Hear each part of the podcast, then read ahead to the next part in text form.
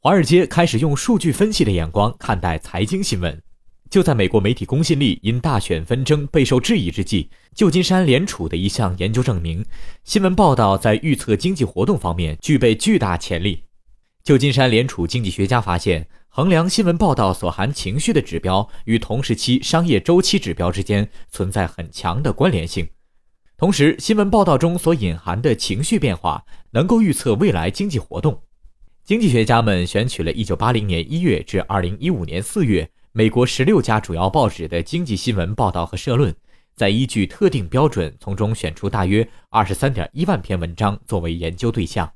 根据他们的研究，在多数情况下，在联邦预测基金利率、消费、就业、通胀、工业生产以及标普五百指数方面，衡量新闻报道情绪的指标要比目前广泛使用的指标表现更好。已有指标包括密歇根大学消费者信心指数和大型企业联合会消费者信心指数，它们分别创立于上世纪四十年代末和一九六七年。这项研究基于一种假设，即经济情绪会影响到经济活动。目前有两种观点支撑着这种假设：一是所谓的动物精神概念，即消费者和商业信心本身可以拉动经济活动；第二，信心指标可能纯粹是提供了信息。它们包含了公众如何看待未来经济状况的相关消息，但这些信息尚未来得及在真实数据中得到体现。那么，究竟如何判定一篇经济新闻报道中所体现的情绪呢？旧金山联储的研究人员采取了一种新颖的衡量方法，通过一个拥有专利的机器学习预测模型，去给新闻文本内容中一系列不同情绪的表达程度打分。模型会评估整个句子结构。然后就其是否属于某种情绪分类给出一个概率评分。这种方法与通常使用的文本式或者词库式分析方法形成鲜明对比。文本式研究方法基于文章中一些特定词语，如糟糕、疲弱、平稳、强劲等等，它们出现的频率来判断一篇报道的情绪倾向。为了达到对比的目的，研究者同时使用了这两种方法。关于新闻报道如何影响金融市场的研究，并非是新鲜事物。不过，旧金山联储这一研究的特殊背景在于，基于大数据和计算机算法的量化投资策略正在金融行业变得更加繁荣。专注于量化金融领域的经济智库创始人沙希德·阿曼说：“旧金山联储研究报告得出的结果是说得通的，因为经济新闻本身就是所发布经济数据的一种体现。同时，经济新闻中包含着前瞻性的评论。”阿曼本人曾做了大量基于新闻情绪分析的投资策略研究。在二零一五年的一项研究中，他在高频实时数据分析的基础上，创建了基于新闻的经济意外指数。然后他利用这些指数建立了两个宏观投资模型，分别是四大经济体——美国、欧盟、英国、日本主权债期货交易以及美国国债期货利差交易。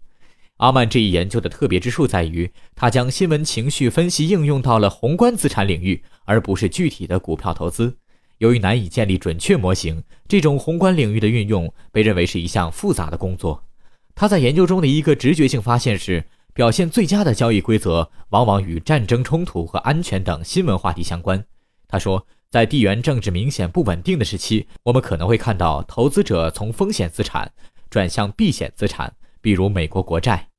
除了报纸这样的传统媒体，社交媒体和搜索引擎等也已经成为此类研究关注的对象。其中就包括新任美国总统特朗普爱不释手的推特。英国利物浦大学金融学教授科斯塔斯·米拉斯2015年参与的一项研究显示，在当时的希腊债务危机时期，与希腊退欧相关的社交媒体讨论和谷歌搜索影响到了德国与一些欧元区外围国家之间的利差。这种影响甚至超出了经济数据的影响。